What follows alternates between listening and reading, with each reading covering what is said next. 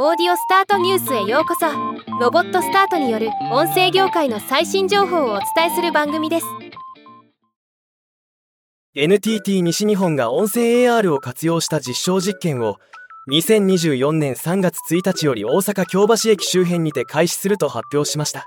今日はこのニュースを紹介します。今回の実証実験は NTT 人間情報研究所による英語標準中国語広東語韓国語に音声合成が可能なクロスリンガル音声合成技術と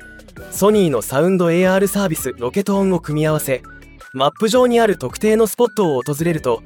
位置情報に連動して自動的に多言語での音声が聞こえてくるというコンテンツを提供するというもの。コンテンツは桜坂46のメンバーから収録した日本語音声を本人の声質による中国語コンテンツに変換し日本語中国語それぞれのコンテンツとして聞けるようにするものこれらの取り組みにより言語の壁を越えたファン拡大の実現可能性だけでなくエンターテイメント施設や地域観光資源の価値向上や訪日客の地域周遊促進の可能性についても検証するとのことではまた。